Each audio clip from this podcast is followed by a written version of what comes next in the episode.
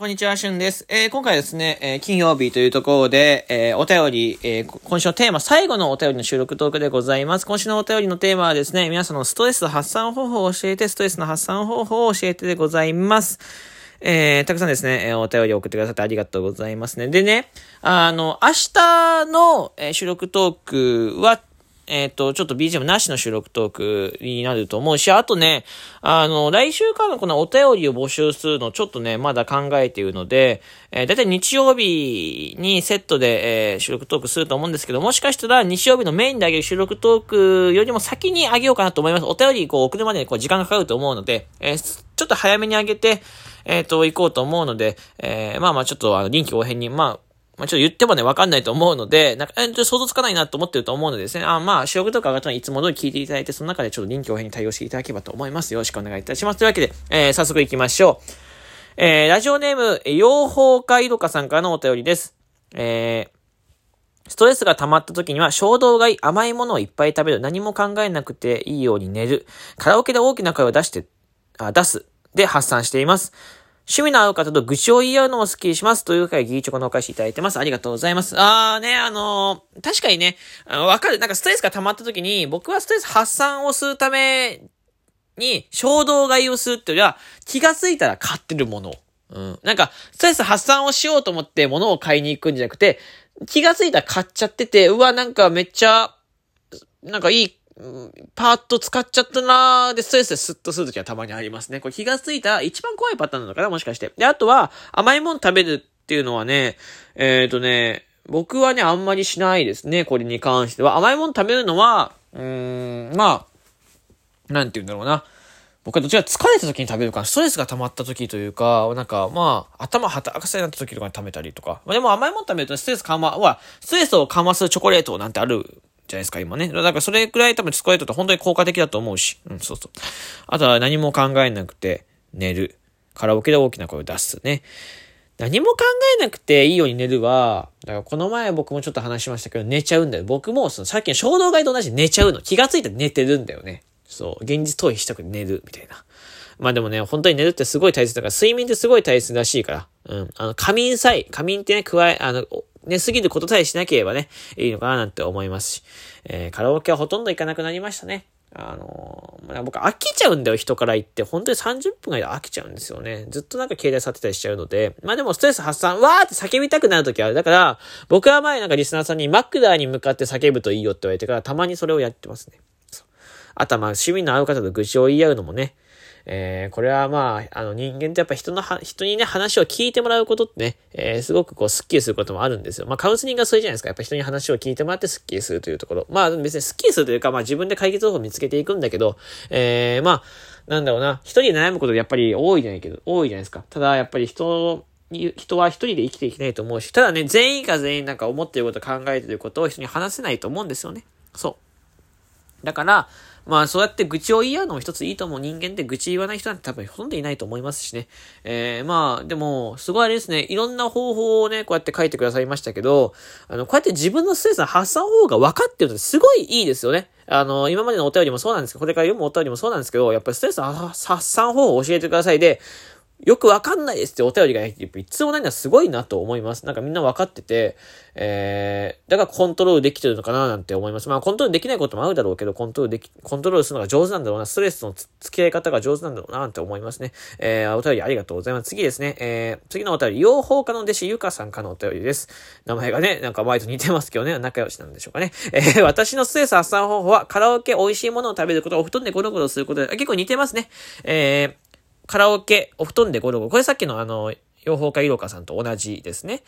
えー、まあ、ゴロゴロって、まあ、寝たりとかってすることでしょ？で、で、カラオケ、これは大きな声出したりとか、歌歌ってストレス発散をするとかね。あと、美味しいもの食べるも、まあ、甘いもの食べると、まあ似てるのかな？自分の、例えば好みのものを食べる。まあ、だから結局僕はお酒を飲んだりするのも、まあ、まあ好きだからっていうのはあるし、肩の力が抜けるし、美味しいもの食べると確かに幸せになる。人間って空腹だと結構イライラしたりとか、ストレス溜まっていきやすいので、お腹を満たすことってすごく大切なんですよね。そう。僕もね、気がついたらある。なんか、イライラするなとか、なんかちょっと、なんか、いっぱいいっぱいだなって時によく考える、お腹が空いてるとか、よくありますね。あとはなんか寝不足だったりとかする。だから本当に、あの、普通の生活、ご飯食べる、寝る、ね、まあ規則正しい生活するとかもそうです。すべてそうですけど、何気ない、こう人間がね、当たり前のようにやんなきゃいけないことが大体、やっぱできないことって多いっていうか、現代人ってまあ全員が全員できないと思ってて。でもやっぱこういうことってすごいやっぱ心とか体に出てくるので、やっぱこう、なんだな、規則正しい生活というか、まあ、一番こう、当たり前のことを当たり前のようにすることって一番大切なんだなって、えー、改めて思いますね、こういうのを、えー、見てると。まあ、繋がってきますよ、そういうストレス緩和とかに。絶対繋がってくると思う。うん。研究とかあるのかなこう、規則正しい生活をした人と、まあそうじゃない不規則な生活をした人でストレスの、なんか具合が違うとかなんかあったりするんでしょうかなんかこう研究論文とかしちゃうでね、ちょっとあればね、今後またなんか収録トークで紹介できたらなと思います。はい。えー、お便りありがとうございます。えー、次の、えー、お便りです。えー、ラジオネームよしさんからのお便りです。えー、僕のストレス発散方法は、休日の日の朝の犬の散歩ですかね。あ、いいですね。犬の散歩ね、いいですね。僕いつか犬の散歩してみたいんですよね。うん。一週間、たまりに溜まったストレスは、天気のいい日に休日と休日の清々しい朝に犬と散歩することでスーッと抜けていきます。やっぱりワンコは癒しですね。春君も一匹どうですか？なんかね、いっぱいどうですか？みたいな勢いで言ってきる。ねなかなかね、あの、重み違いますからね。それでは配信頑張ってくださいね。えー、ありがとうございます。というわけで、えー、提供希望券2枚いただいてます。そしてメンバーシップもね、ありがとうございます。はい。あのー犬はね、癒しです。本当にね、動物は癒しなんですよ。僕、ペットショップとかにね、えー、行くとね、あのー、ペットショップの、え、前でね、ワンちゃんとか猫ちゃんを前にして、結構30分とかね、居座ることもあるし、じ、なんかこう、なんだろう、この、